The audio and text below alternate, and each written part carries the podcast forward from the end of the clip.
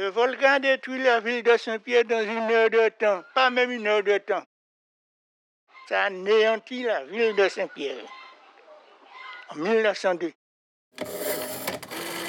Après la catastrophe, on faisait appel à tous les gens dans toutes les communes pour venir habiter à Saint-Pierre, prendre du terrain, faites ce que vous voulez pour vous abriter. Il faut essayer de travailler à Saint-Pierre. À ce moment-là, mon papa est sorti à Marin, il est venu ici, là. il a rencontré ma maman qui est de La Joupa. Alors ils se sont mariés. Oui, je suis né à Saint-Pierre. Je ne suis jamais sorti à Saint-Pierre. Je suis né en 25. La mairie n'était pas encore ouverte. hein.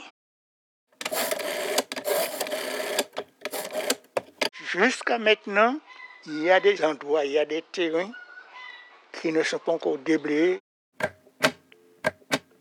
Les débris de la catastrophe, c'est là toujours. Ce sont des ruines. Le souffle de Saint-Pierre. Mémoire incandescente. Une série de podcasts de Fabienne Pellage. Les portraits singuliers. Pour le mémorial de la catastrophe de 1902, musée Franck A. Perret, Saint-Pierre, Martinique.